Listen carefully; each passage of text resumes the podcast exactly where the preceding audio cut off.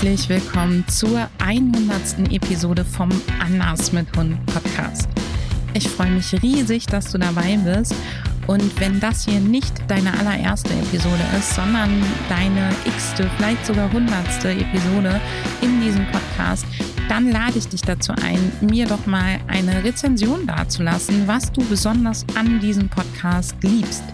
Denn diese Rezension, die zeigt mir, dass du da bist, dass du mithörst und die macht aus dem Ganzen hier wieder ein Miteinander. Denn ich plaudere dir hier so fleißig immer wieder in dein Ohr und du bekommst es auch mit.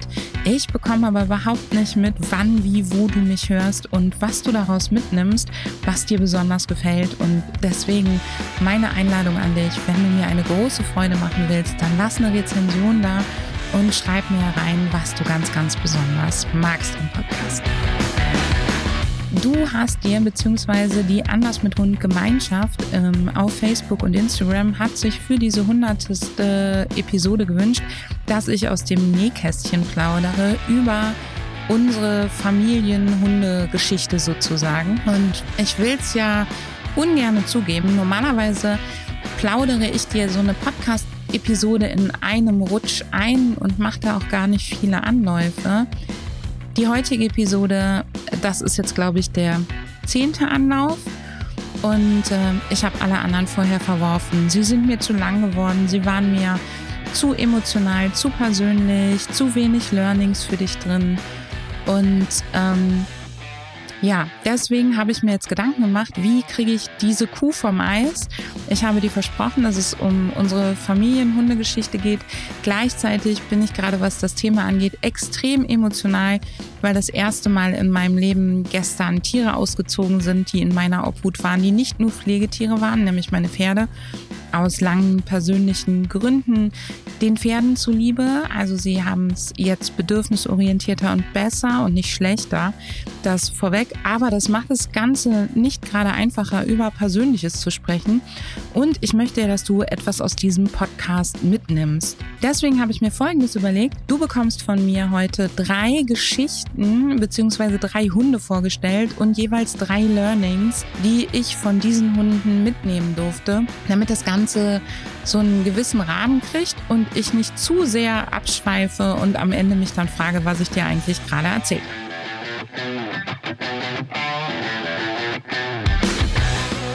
Vielleicht weißt du schon, Anders mit Hund ist entstanden durch meine ähm, Erfahrungen aus dem Bereich des Pferde, ähm, aus dem Pferdebereich und durch meinen alten Kaltblüter Jumbo.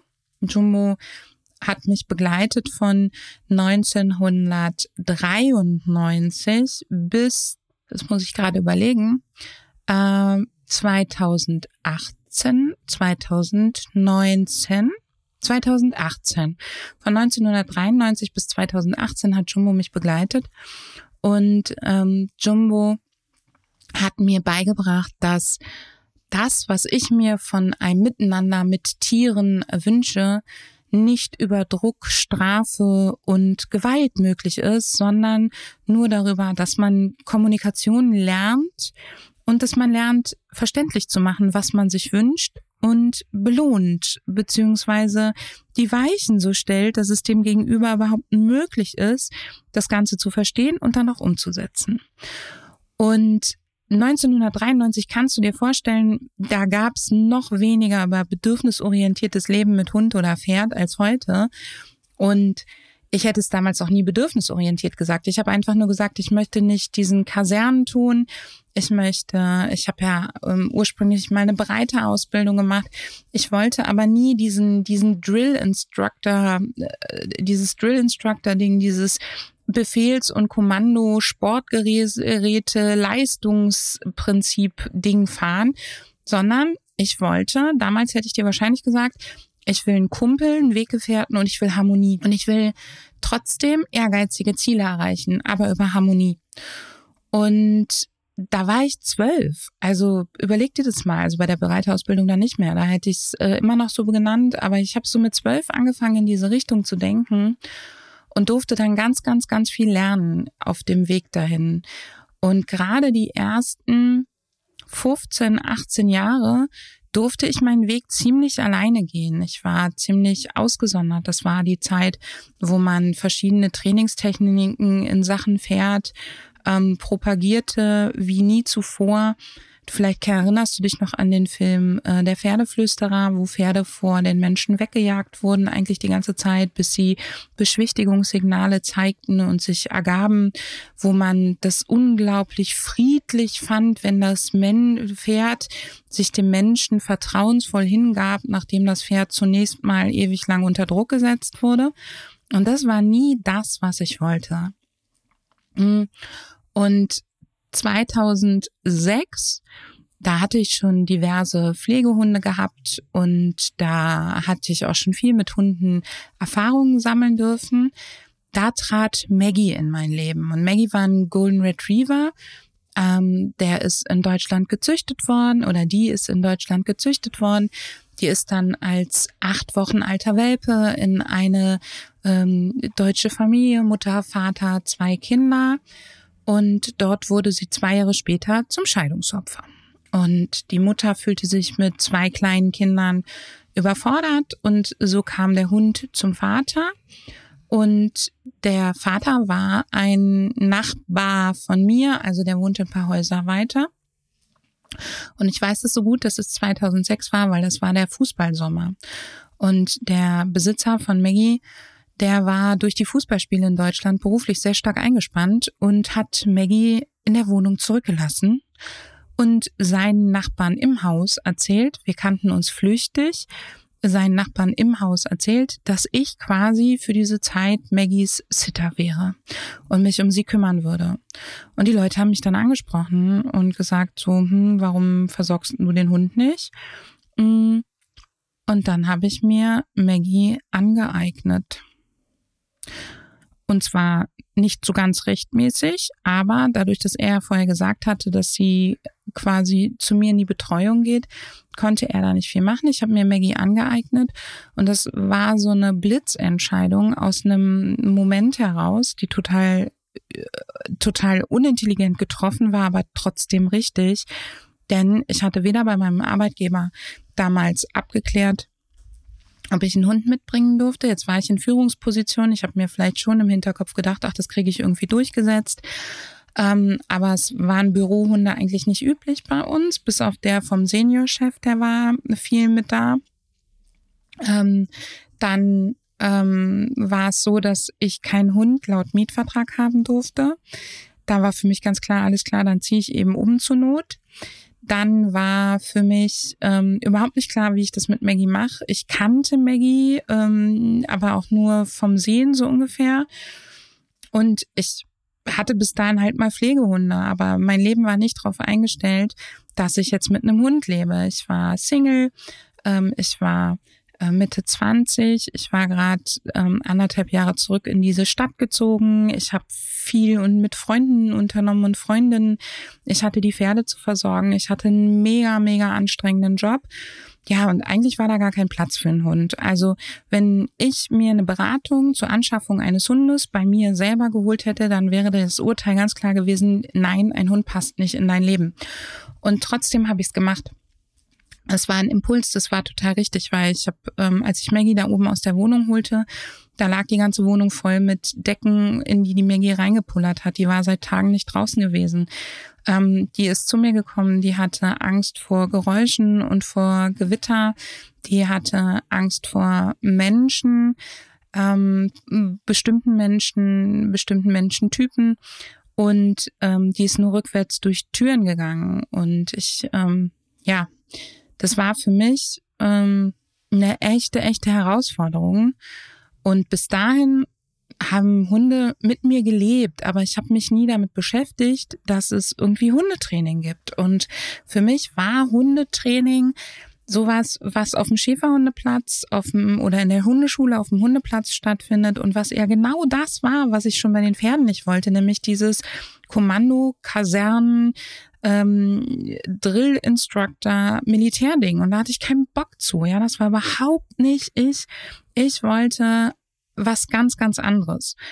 Und ich, mir war aber anders, also das Leben mit Hunden ist ja anders als das Leben mit Pferden. Hunde begleiten uns viel mehr und haben dadurch so viele Sachen, die sie bewältigen müssen und viel weniger einen geschützten Raum, als Pferde das ähm, hoffentlich haben. Und ich glaube, dass es für kein Tier so anstrengend ist, mit uns zu leben, wie für einen Hund, der an denen wir den Anspruch haben, und den hatte ich damals auch, die Maggie sollte halt möglichst überall mit hin, die konnte ja auch nicht alleine bleiben.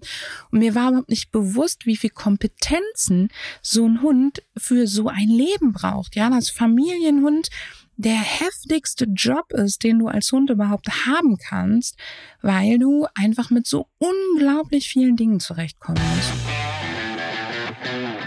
Ich habe dann mir Ratgeber angeschafft und wollte über Hunde ganz viel lesen und lernen. Ich wusste ja schon aus dem Pferdebereich, dass Lernen anders funktioniert, als man mir das so vorher weiß machen wollte. Ich habe also ein bisschen Anspruch an diese Ratgeber gehabt und habe mir schon das geholt, wo drauf stand irgendwie modernes Hundetraining.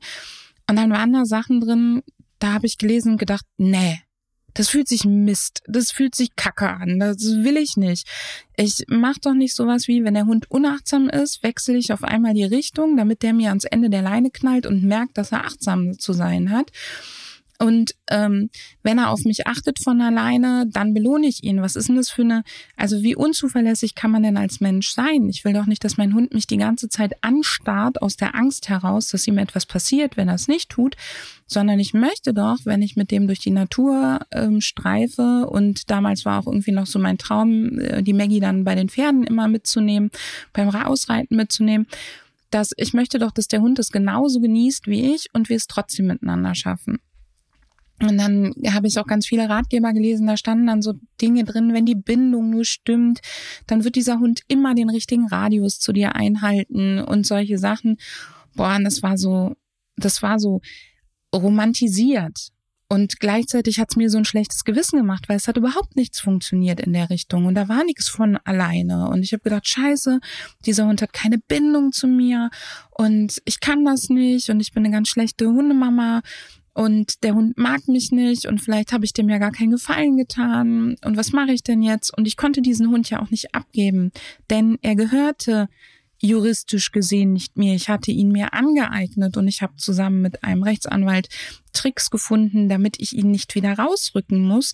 Aber juristisch gesehen war es eben nicht mein Hund. Das heißt, ich musste bestimmte Sachen, die beim Tierarzt stattgefunden haben, erst mit dem Besitzer abklären. Mm, ich konnte auch nicht einfach darüber entscheiden, ob der Hund irgendwie weitervermittelt wird oder solche Sachen. Und da, da ich an derselben Straße wohnte wie der Besitzer und wir uns auch kannten und der mich ja auch sah mit dem Hund ähm, und auch noch aus einem ähm, Beruf kam, wo er durchaus mit Ordnungswidrigkeiten und Straftaten vertraut war. Dadurch war das total schwierig. Ich konnte also nicht einfach was ändern, sondern ich musste mich da irgendwie durchbeißen und habe halt mich dabei echt mies gefühlt. Und dann habe ich das Ganze, und das ist Gott sei Dank eine meiner großen Stärken, zu sagen, Moment mal, das kann so nicht weitergehen, ich muss jetzt nach Lösungen suchen und die Lösungen müssen irgendwie tiefer liegen. Also ich will nicht hier so an der Oberfläche rumkratzen. Und dann habe ich mir diese Ratgeber nochmal angeguckt und habe gedacht, was, was sind denn da, also was findet da eigentlich statt und wie begründen die das und was kenne ich aus dem Pferdebereich? Also wo habe ich da meine Erfahrungen und wo kann ich auch hier meine Erfahrungen im Zusammenleben mit der Maggie ähm, schon reflektieren? Und habe dann so mein Konzept daraus entwickelt. Und genauso wie im Pferdebereich war es bei mir schon so, dass ich festgestellt habe, hm, dieses Konzept ist ganz okay und ich komme damit auch voran, aber so irgendwie, dass ich, dass sich das so richtig gut und systematisch und strukturiert und planvoll anfühlt und ich das Gefühl habe, ich mache hier richtig geile Fortschritte, nö. Und dadurch habe ich überhaupt angefangen, mich tiefer in diese Materie einzuwühlen, mich mehr mit Verhaltensbiologie auseinanderzusetzen, weil ich einfach das, den Prozess dahinter verstehen wollte. Und das war das Erste, was ich durch Maggie gelernt habe. Wir verbinden häufig Training mit einer gezielten Einheit, die irgendwo auf dem Sportplatz, auf dem Hundeplatz, auf dem, in der Reithalle stattfindet. Und was es, um was es aber eigentlich geht im Zusammenleben mit Tieren, ist eine Mischung aus einem guten, wohlbefinden, erfüllenden Alltag, Lerngelegenheiten, die dafür sorgen, dass dein Hund die Kompetenzen lernt, die du eben im Alltag benötigst und gemeinsam Glücks- und Erfolgserlebnissen. Und Trainings, Trainingslehre, Trainingseinheiten, die sind dafür da, dass du zuverlässig reproduzieren kannst, was dein Hund eigentlich gerade lernt und dafür sorgen kannst, dass er bestimmte Inhalte gezielt lernen kann, damit du es einfach nicht dem Zufall überlässt und damit du eben deine Ziele erreichst. Das heißt, Trainingseinheiten sind nichts anderes als sinnvoll durchgeführte Lerngelegenheiten. Und das durfte ich durch Maggie lernen, dass eben mein Zusammenleben mit Hundgedanke, den ich bis dahin so hatte, ähm, gar nicht zu dem passte, was ein Hund alles lernen muss, wenn er mit uns so ein, ach ja, der soll ja immer nur dabei sein, lockeres Leben sein. Und überleg dir mal, Maggie ist in, ähm, in einem, bei einer Zucht geboren. Maggie ist aufgewachsen in derselben Stadt, in der ich sie bekommen habe. Maggie ist aufgewachsen, hat gelebt in derselben Straße wie ich. Und trotzdem ist es doch so, dass der, der Umzug für sie eine riesige Herausforderung war. Das heißt, ich konnte nicht sagen, ja, das ist ja auch ein Hund aus dem Auslandstierschutz oder sonst irgendwas. Ja, sie war second-hand, aber sie hat es ja bis auf die letzten Monate in ihrem Leben bis dahin nicht wirklich schlecht gehabt und sie hatte ein ganz klassisches ähm, ganz klassisches Hundeleben, was vermutlich 80 Prozent der Golden Retriever haben, die vom Züchter kommen und nicht gerade aus einer Arbeitslinie ähm, stammen. Was ich durch Maggie noch lernen durfte, war, dass Maggie sehr gut auf andere Hunde verzichten konnte, ohne Aggressionsverhalten zu zeigen und dass wir Maggie einen großen Gefallen getan hätten, wenn sie Einzelhund geblieben wäre, was sie nicht ist. Ich habe ja immer wieder Pflegehunde aufgenommen und wir haben später dann ja auch einen Teil der Pflegehunde, unter anderem Mini und Nayeli, behalten. Und die Vorboten dafür, dass Maggie sehr gut auf andere Hunde hätte verzichten können, war zum einen, dass wenn wir Hundebesuch hatten, sie sofort durch die ganze Bude gelaufen ist und Spielzeuge eingesammelt hat, alle auf einen Berg geworfen hat und sich drüber gewälzt hat, möglichst noch mit einem Empfang dabei. Und dabei hat sie ganz lustige Geräusche gemacht. Alle fanden es ganz süß und ganz knuffig. Ich habe nicht gecheckt am Anfang, dass das eine Form der Ressourcensicherung war und dass sie eigentlich gerade gerade all ihre Sachen in Sicherheit bringt. Und das Zweite, woran ich das hätte merken können, war, dass sie bei Hundebegegnungen, sie hat nicht ausgelöst. Wenn sie im Freilauf war, dann ist sie im Bogen dran vorbeigelaufen. Wenn andere Hunde in den Nahkontakt mit ihr gegangen sind, hat sie sich abschnüffeln lassen.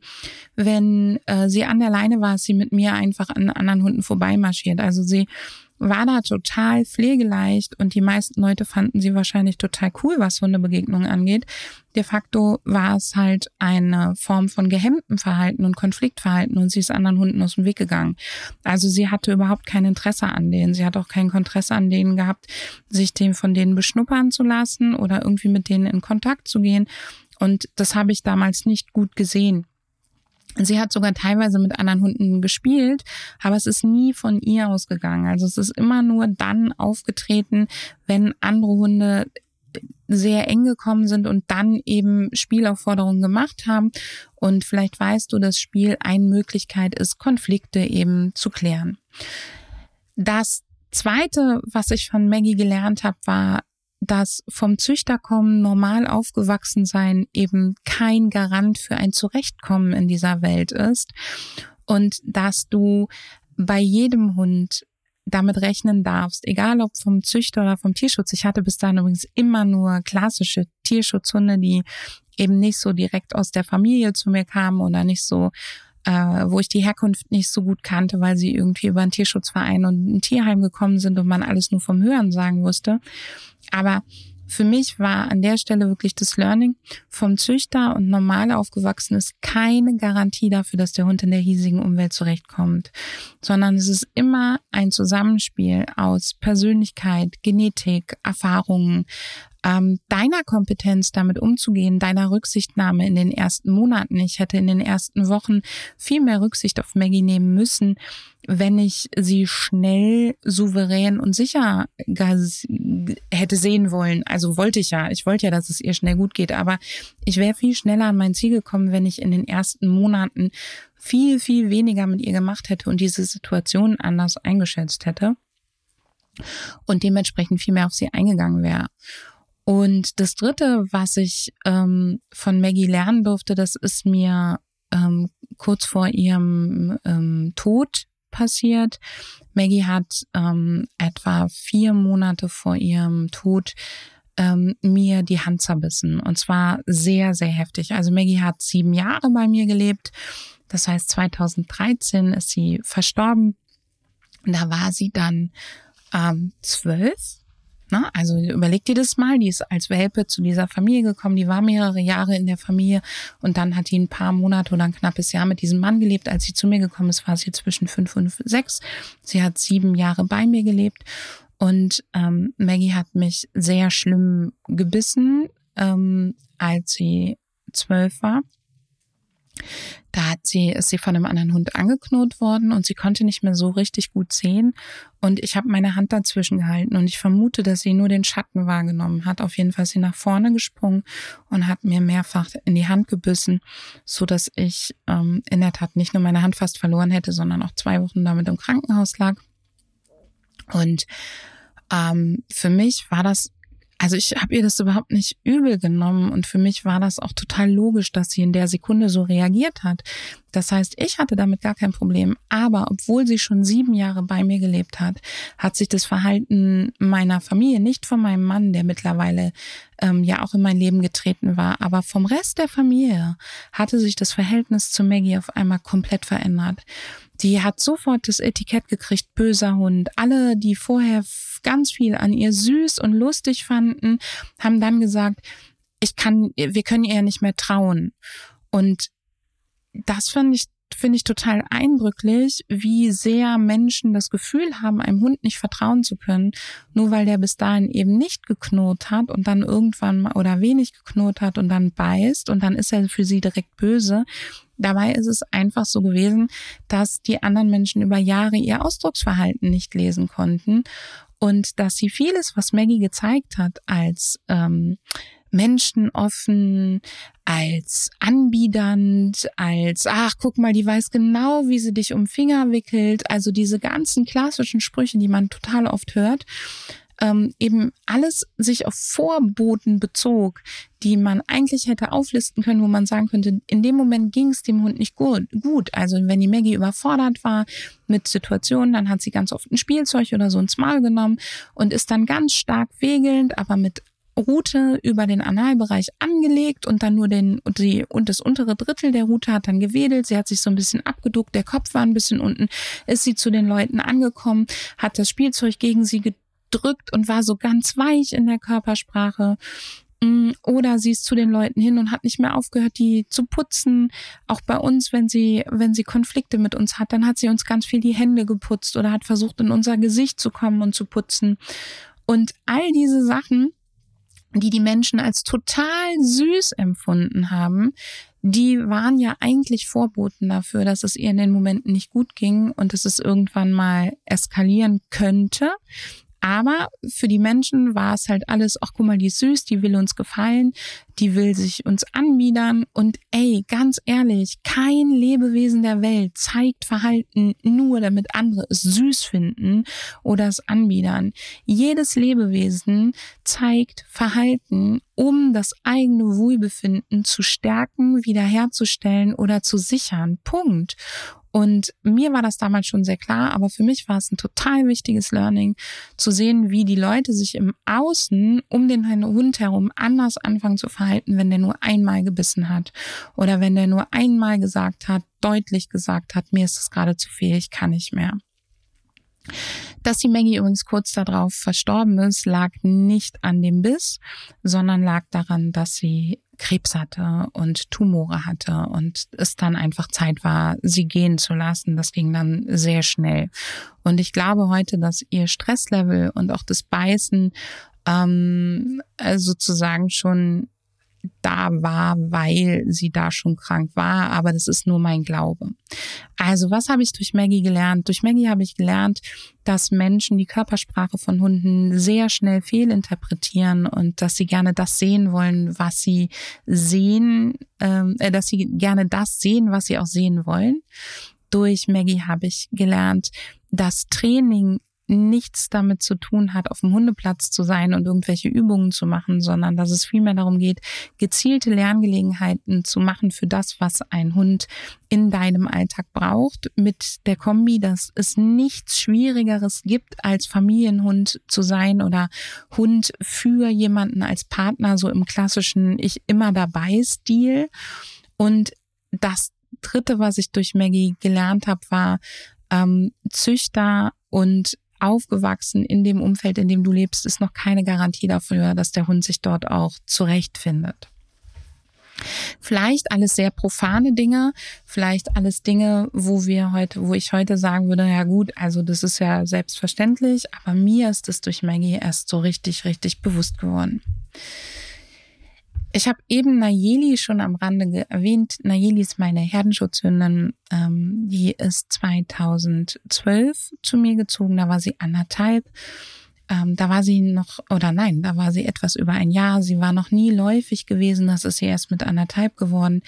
Nayeli ist ganz klassisch für einen Herdenschutzhund aufgewachsen, nämlich bei einem Schäfer ähm, war auch mal versuchsweise in der Schafsherde, ist nicht mit Menschen im Haus groß geworden und ähm, Nayeli ist so die zweite ähm, Sache, die ich sehr unklug entschieden habe, dass sie zu uns kommen darf. Es ist so ein bisschen aus der Not heraus entstanden. Nayeli hatte eigentlich eine andere Pflegestelle in Deutschland, ähm, wo es auch die Option auf Übernahme gab. Und der Tierschutzverein hat dann, oder die Vermittlerin aus dem Tierschutzverein hat ganz kurzfristig entschieden, da war Nayeli schon mit uns ich weiß es nicht mehr, ob sie noch im Flughafen äh, auf Sardinien war oder ob sie schon mit uns im Flughafen in Deutschland war, denn ich war ihre Flugpatin. Und die ähm, Vermittlerin rief ganz kurzfristig an und sagte, wir müssen Hunde tauschen. Der Pflegehund, den du für dich mitbringst, der kann super zu dieser Pflegestelle, wo die Nayeli hin sollte. Die haben kleine Kinder, das habe ich übersehen. Der hat schon mit Kindern gelebt, das ist okay. Die Nayeli hat noch nie mit Kindern gelebt. Äh, die wird da überfordert sein. Könnt ihr die bitte nehmen? Und ich habe ja gesagt, ganz spontan. Ich war total verschossen in diesen Hund. Mm, mein Mann wäre total verschossen in den anderen gewesen. Der ist dann übrigens kurz drauf noch zu uns gezogen, zusätzlich als Pflegehund, weil das mit der Familie, mit den Kindern nicht gut funktioniert hat. Aber Nayeli kam zu uns und Nayeli kam aus dem absoluten Hinterland auf, in Nordsardinien, wirklich nur Schotterpiste drumherum, nicht im Haus, nicht mit Menschen gelebt, keine guten Erfahrungen bis dahin mit Menschen im klassischen Sinne, dass sie viel mit Menschen zu tun hat. Es gab eine Tierschützerin, die hat sie regelmäßig vor Ort versorgt und zusätzlich gefüttert. Ansonsten eben mit den Schäfern vor Ort. Ihr war als Erkennungszeichen im Alter von wenigsten, wenigen Wochen von einem Mitarbeiter der Schäfer, des Schäfers, äh, die Route abgetrennt geworden. Ihr waren die Wolfskrallen gezogen worden. Da hatte sie noch keinen Tierarzt gesehen. Das muss so im Alter von acht bis zehn Wochen etwa ähm, geschehen sein. Es gibt Fotos von ihr, da war sie etwas jünger als acht Wochen. Da hat sie eine schöne lange Route und ähm, wir haben sie halt ohne bekommen. Und für mich mal abgesehen davon, aber das würde hier den Rahmen sprengen, dass ich dir jetzt etwas darüber erzählen könnte, dass für mich das Adoptieren von Nayeli heute und auch das Einfliegen nach Deutschland nichts mit Tierschutz zu tun hätte und dass wir das ernsthaft überdenken müssen, ähm, was da alles nach Deutschland gekarrt wird. Und zwar nicht, weil ich Angst vor diesen Hunden habe und nicht, weil ich der Meinung bin, dass die ähm, böse sind oder sonst was oder dass die ihr da bleiben sollen, weil wir hier genug Hunde haben, sondern äh, aus reinen Tierschutzaspekten ähm, sollten wir uns überlegen, welcher Hund hat hier vor Ort die Chance, sich innerhalb von wenigen Monaten oder Jahren wirklich gut zurechtzufinden und welcher Hund braucht mehrere Jahre Anpassungsschwierigkeiten, ähm, Probleme und welche Betreuung, um sich hier zurechtzufinden. Und inwiefern ist es dann wirklich Tierschutz? Also ich weiß, dass das ein ganz schwieriges Thema und eine ganz große Diskussion ist. Und ich weiß auch, wie viele Leute mir jetzt äh, entgegenbrüllen innerlich, aber die Tötungsstation, ich sag euch was, es gibt noch was viel, viel Schlimmeres als Tötungsstation. Und das sind die Länder, wo Hunde nicht getötet, sondern über zehn Jahre hinweg unter katastrophalen Verhältnissen aufbewahrt werden.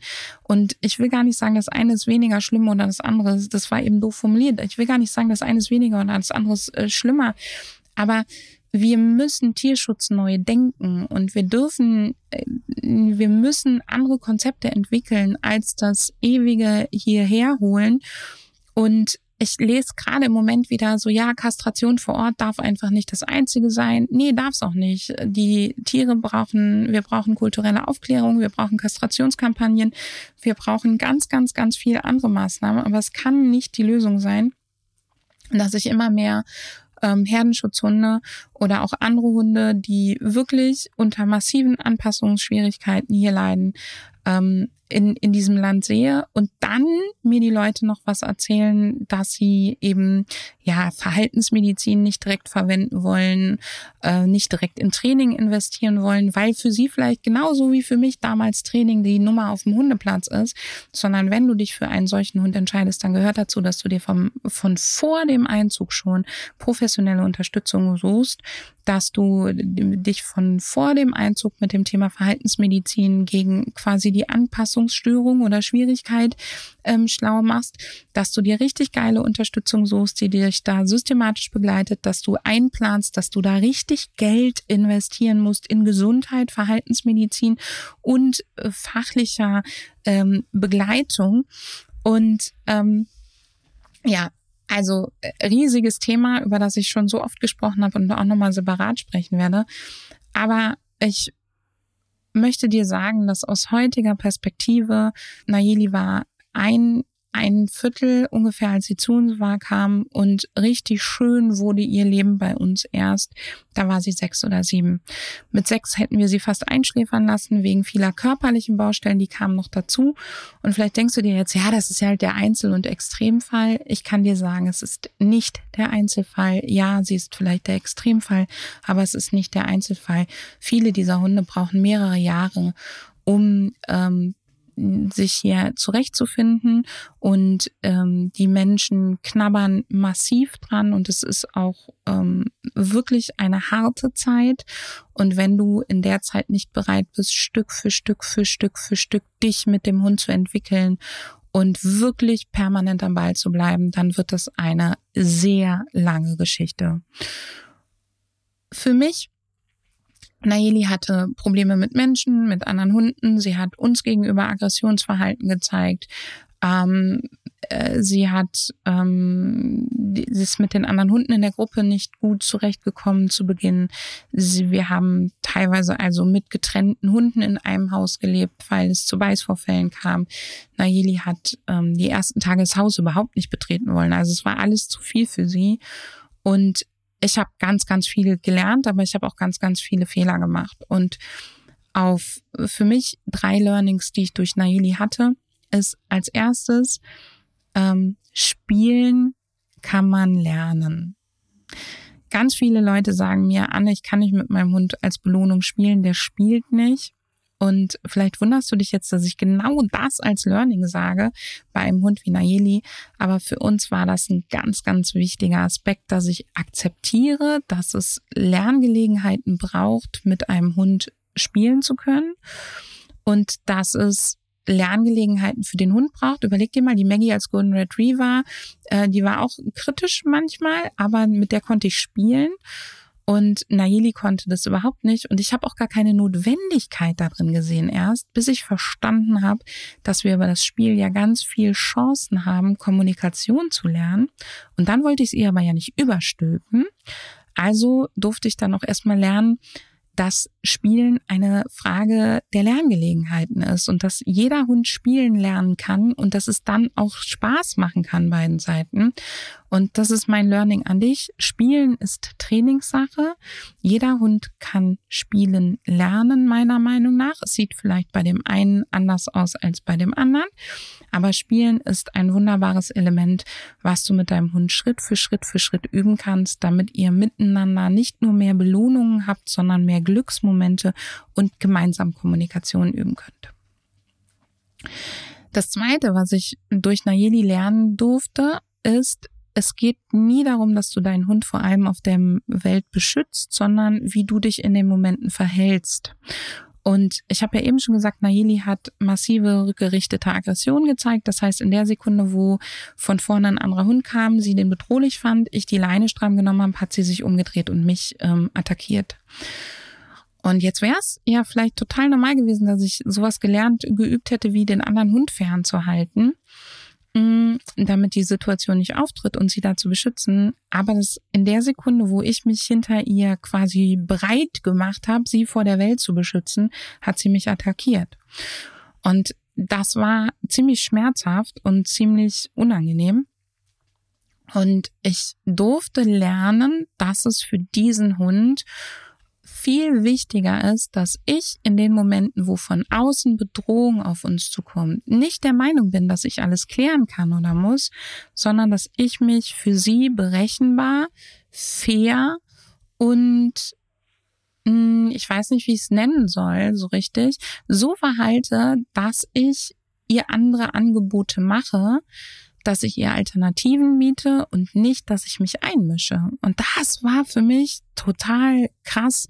Heute weiß ich aus ganz, ganz vielen Hunden, also Nayeli begleitet mich seit 2012. Ich durfte das in den ersten zwei, drei Jahren mit ihr lernen, auch ganz bewusst lernen. Und das heißt, mich begleitet das ja jetzt schon viele Jahre, dieses Wissen durch Nayeli oder diese Erfahrung durch Nayeli. Ich konnte das dann auch durch einige Sachen, die ich woanders nachlesen konnte in der Verhaltensbiologie, wurde das dann auch für mich schlüssig und logisch, dass es ja auch in einer Gruppe nie darum geht, dass der eine sich ähm, äh, quasi darum kümmert, dass alles andere weggehalten wird, sondern dass es viel, viel wertvoller sein kann, dass ich eben da stehe und sage, hey, wir können auch hier entlang gehen und dass sie einfach weiß, von mir, von hinten kommt nichts Schlimmes. Das war ein mega, mega wichtiges Learning für mich, dass wir massive Fortschritte gemacht haben in der Sekunde, wo ich nicht mehr dafür sorgen wollte, dass ich die Welt von ihr weghalte, sondern in dem Moment, wo ich dafür gesorgt habe, dass wir das als Team zusammen durchstehen und dass das nicht bedeutet, ich krempel mir die Ärmel hoch und bin zu dem anderen blöd oder schmeiß mich beschützend vor sie, sondern dass ich halt da bin und sage, hey, gerade, puh, das ist eine echte Herausforderung, hier ist meine Hand und wir regeln das zusammen, indem wir jetzt, ich dir das Angebot mache, wegzugehen, aber du darfst auch noch einen Moment gucken. Und die, all das Wissen, was ich vorher schon gesammelt hatte, jetzt auf einen Hund mit derartigen vielen Auslösern für Aggressionsverhalten zu zeigen, das war für mich nochmal eine enorme Herausforderung. Also in diesem Kontext der Aggressivität war das nochmal eine andere Nummer. Zumal man mir zu der Zeit auch sehr viel Angst über Nayeli eingeregelt redet hat, denn ihr Bruder war auch wegen Aggressivität ähm, eine Herausforderung und ist final deswegen auch gehen ähm, lassen worden, also euthanasiert worden. Und ähm, das ist aber nochmal eine andere Geschichte, über die ich hier auch nicht so gerne sprechen möchte, weil mir da auch zu viel ähm, Fakten fehlen. Aber mir hat das Angst gemacht. Ihr Bruder war äh, ein Hund, vor dem man wirklich uns gewarnt hat, ganz viel. Und das war schon eine krasse Nummer. Das ist übrigens ein weiteres Learning, was ich durch Nayeli äh, bekommen habe. Wir sprechen von zwei Geschwistern, die exakt gleich geboren sind, die ersten Wochen ihres Lebens äh, gleich verbracht haben. Aber der Bruder von Nayeli ist mit wenigen Wochen, also wirklich noch Welpenalter von vier bis sechs Wochen, aus dieser Haltung entfernt worden und zu einer hundeerfahrenen Pflegestelle zur Welpenaufzucht gegeben worden. Das heißt, der ist ähm, eigentlich so aufgezogen, dass du sagen würdest, die Aggressivität bei dem sollte viel, viel niedriger sein als bei Nayeli. Und trotzdem ist es so eskaliert. Und das war für mich nachrückwirkend auch nochmal ein ganz wichtiges ähm, Learning, dass auch hier die Herkunft nur ein Teil des Ganzen ausmacht, sondern dass es da vielmehr darum geht, dass ihm systematisch zum Beispiel das Knurren aberzogen worden ist und er, während wir ganz viel Nayelis Kommunikation gefördert haben. Ein mega wichtiges Learning für mich auf dem Weg mit Nayeli aus der Aggression zu einem friedlichen Zusammenleben war, dass Ängste sichtbar wurden. Also ähm, sie hat dann irgendwann angefangen, statt rückgerichteter Aggression oder Aggressionsverhalten anderen Hunden gegenüber Fluchttendenzen zu zeigen. Und das war ein ganz kritischer Moment im Training. Erstens hat es mich total beeindruckt äh, und hat mich auch nochmal aus dem Konzept gebracht, weil ich gedacht habe, ach, Mist, habe ich was falsch gemacht? Jetzt hat die auch noch Angst vor mir. Das ist doch die total falsche Richtung. War es aber nicht. Es war tatsächlich ein Zwischenschritt auf dem Weg in die richtige Richtung. Und umgekehrt war es aber auch eine mega Herausforderung, weil diese Angst und das Angstverhalten musste ja zielführend sein, damit es nicht wieder ein Aggressionsverhalten umschlägt.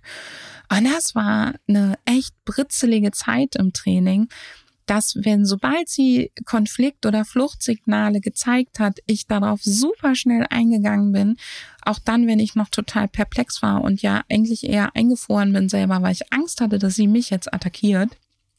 Das war echt eine boah, das war eine kritische Zeit und das auch als wichtiges Learning für dich.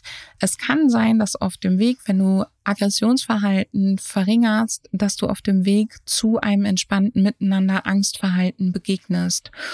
Und wenn das der Fall ist, dann denk nicht, dass du komplett falsch unterwegs bist, sondern dann guck nochmal mit deinem Profi an deiner Seite genau hin.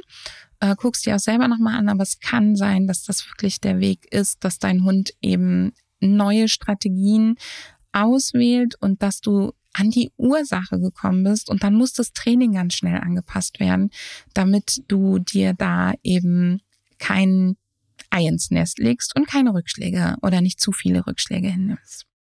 Wow, jetzt habe ich schon ganz schön lange gesprochen. Ich hatte vor, nicht länger als 40 Minuten zu machen. Das ist hiermit gescheitert, denn dir fehlt ja noch die Mini. Und Mini, mein Deutsch-Kurz-Deutsch-Strata-Mixhund, die ähm, ist auch 2012 zu mir gezogen, Ende November.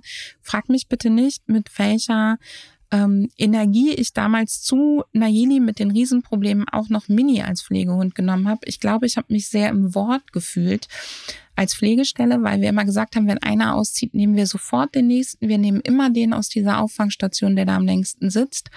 Und dann habe ich Mini genommen und ähm, Mini war überhaupt nicht mein Beuteschema. Mini war der Hund, wo ich immer gesagt habe, naja, die bleibt am wenigsten wahrscheinlich hier. Aber trotzdem ist sie geblieben, weil ich ähm, das, was sonst mit Mini geschehen wäre, weil ich eben mein Pflegestellen- und Tierschutzdasein für diesen Verein an Nagel gehangen habe und da wären Mini wäre sonst umgezogen und das wollte ich ihr nicht antun. Bei Mini war ja der klassische ja, man würde jetzt sagen, Angsthund, als sie zu mir zog. Man hat ihr auch einen Deprivationsschaden zugewiesen und äh, zugeschrieben. Und Mini ist zu uns eingezogen und hatte wirklich vor allem und jedem Angst. Außer, spannenderweise, von mir, weil ich ja so oft den Tierschutz vor Ort begleitet hatte, hatten wir uns schon kennengelernt. Und sie hatte vor Ort wirklich noch Angst vor mir. Und scheinbar war ich dann aber die vertraute Komponente, als sie mit mir hier ankam. Und sie hat sich dann sehr an mich gehangen. Und die ersten anderthalb Jahre habe ich bei Mini gedacht, die lernt überhaupt nicht. Die, ich, also, äh, die, die lernt nicht, die, die, die versteht überhaupt nicht, was ich von ihr will. Und total irre, ich habe Lernen nur von dem abhängig gemacht, was auf Signal möglich war. War aber Blödsinn. Und das ist was, was mir immer wieder begegnet. Wenn Menschen mir sagen, ich habe einen Hund mit Deprivationsschaden, äh, der lernt nicht, dann geht es um das, was wir gezielt beibringen wollten. Und wenn das nicht funktioniert, dann hat das in der Regel nichts mit dem Deprivationsschaden oder mit dem ähm, vermeintlichen äh, anderen Vorschäden zu tun, sondern es hat was damit zu tun, dass der Hund in dem Alltag noch nicht gut aufgestellt ist, nicht gut zurechtkommt und total gestresst ist. Und dann lohnt sich es total hinzugucken, was hat der Hund denn gelernt? Hat der gelernt, wo der Wassernapf steht? Hat er gelernt, wann es Futter gibt? Hat er gelernt, wann man rausgeht? Hat er irgendwas verknüpft, was wann passiert? Hat er gelernt, ähm, dass man sich an der Stelle gut lösen kann und löst sich regelmäßig an ein und derselben Stelle? Dann weißt du, Lernen funktioniert. Du siehst nur noch nicht im Lernen das, was du sehen willst. Und dann ist es an dir zu gucken, wie kann ich das Leben dieses Hundes so gestalten, dass der nicht so viel Kapazitäten verbraucht für diese Alltagsdinge, ähm, so dass am Ende noch Lernkapazität für andere Sachen übrig bleibt. Wie kann ich den vielleicht medikamentös mit einem Verhaltensmediziner oder einer Verhaltensmedizinerin unterstützen, damit es ihm leichter fällt? Wie kann ich da konkret vorgehen? Aber bitte, bitte, bitte schieb es niemals auf Deprivationsschäden, solange dein Hund überhaupt Veränderungen im Verhalten vom Tag des Einzuges bis zum Tag, wo du diese Information bekommst, gezeigt hat, kann er lernen. Und wenn er nicht das lernt, was du lernen, äh, ihm beibringen möchtest, und wenn er nicht schnell genug lernt, dann hat das wenig mit den Kapazitäten des Hundegehirns zu tun, häufig, sondern eher damit, dass es für kein an dieses Hundegehirn angepasstes Lernen ist, was da gerade praktiziert ist. Und das ist mein wichtigstes Learning für dich. Ganz, ganz, ganz klar, wenn du einen Hund hast, den du als Angsthund, Deprivationshund, Tierschutzhund, keine Ahnung was bezeichnest, merk dir das. Jeder Hund kann lernen, wenn die Voraussetzungen stimmen und Lernen findet nicht nur über Signale und Signalaufbau statt, sondern immer und permanent. Also lebenslanges Lernen funktioniert. Und das Zweite, was ich mit Mini lernen darf und immer noch lernen darf, ist, wie geil es funktioniert. Denn ich habe noch nie einen Hund erlebt, der so einen Wonneporten so ein geiler Familienhund geworden ist. Ja, sie hat nach wie vor mit bestimmten Sachen ihre Befindlichkeiten. Kleinkinder zum Beispiel, vor allen Dingen, wenn die zu Besuch sind. Ähm, da braucht sie Unterstützung, aber ansonsten ist sie tatsächlich ein Hund, der total easy im Alltag geworden ist und der seine Auszeiten, seine Routinen braucht, aber auch total entspannt sein kann. Was wir noch hatten, war ein totaler Teufelskreis aus dem Thema Frustration und Freilauf. Also Mini war eine exzessive Jägerin und damit meine ich, dass sie immer permanent überall äh, gejagt hat, auch Schatten, ähm, auch ähm, Dinge, die sie am Himmel entdeckt hat, solche Sachen. Und dass ich immer gedacht habe, krass, solange das Jagdverhalten so extrem ist, kann ich sie nicht in den Freilauf lassen. Mm, ich gleichzeitig keine Belohnung hatte, um mit ihr irgendwie zu trainieren, dass sie der Rückruf gut sitzt oder sonst irgendwas. Und das so ein richtig bescheidener Kreislauf war. Und da durfte ich lernen, dass ich ein bisschen Mut zur Lücke haben musste und mir über Maßnahmen, die erstmal mit dem klassischen Freilauf nichts zu tun hatten für mich, also nicht eben mit dem Rückruf zu tun haben, ähm, dass ich mir erstmal Strukturen aufbauen musste. Und da war mein absolutes Learning, Freilauf hat nicht alleine etwas mit Rückruf zu tun. Und es geht auch an der Stelle, ich hatte bis dahin ja schon mega viel Erfahrung mit Angst und Aggressionsverhalten, aber ich hatte noch nie so ein jagdlich motiviertes Tier an meiner Seite. Und ich habe ganz, ganz viel mit mir gehadert wegen des Freilaufsthemas und wir haben uns so in so eine Frustnummer reingeschaukelt. Die Mini hatte draußen nur noch das Ziel zu rennen. Ähm, sie konnte aber nicht rennen, weil die Leine dran war. Alle Belohnungen waren nichts wert. Ich kam überhaupt nicht an mit meinen Signalen. Und dann hat, war das auf beiden Seiten der Leine eigentlich nur noch Mist, miteinander spazieren zu gehen. Und das haben wir durchbrochen, eben nicht durch ein klassisches Freilauftraining, wie du das vielleicht kennst, oder Rückruftraining, sondern wir haben als erstes mal Struktur auf den Spaziergang gebracht. Wir haben ähm, dafür gesorgt, dass Freilauf nicht von ein oder zwei Signalen abhängt, sondern es war ein ganzes Maßnahmenpaket, was sich Stück für Stück entwickelt hat, so dass ich sie dann irgendwann ähm, an einigen wenigen Stellen mal getraut habe, die Leine fallen zu lassen oder dann abzumachen. Und das war dann wirklich wie so ein Durchbruch. Und an der Stelle mein Learning für dich. Freilauf hängt nicht von einem Signal ab, sondern egal wie jagdlich motiviert dein Hund ist, es hängt von ganz, ganz vielen Faktoren ab und es gibt immer Wege, an denen wir erstmal ansetzen können, damit es für den Hund leichter wird. Also, die Mini hat mir nicht nur gezeigt, dass lebenslanges Lernen wichtig ist und dass jeder Hund lernen kann und Lernen eben ein dauerhafter Bestandteil ist, Sie hat mir auch gezeigt, dass häufig nicht das Lernen ist, was wir als Lernen empfinden, weil es eben nicht um Signale und nicht um das Ausführen exakter Verhaltensweisen nach einem Signal geht, sondern um viel, viel mehr beim Lernen.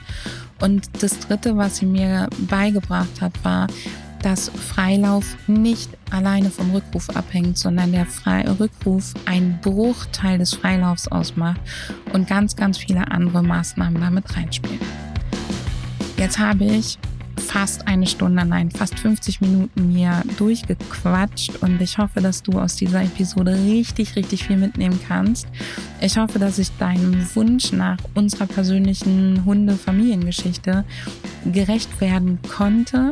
Ich freue mich mega auf deine äh, Feedbacks, was dir am Anders mit Hund Podcast richtig gut gefällt. Und ich freue mich, dass wenn du dich zum Anders mit Hund Traumberuf Hundetrainerin Webinar anmeldest für den 29.06.19 Uhr, wenn du über eine Ausbildung für dich und deinen Hund beziehungsweise für dich, deinen Hund und andere Menschen nachdenkst. In diesem Sinne auf die 101. Folge. Die wird auch großartig und ich freue mich auf dich.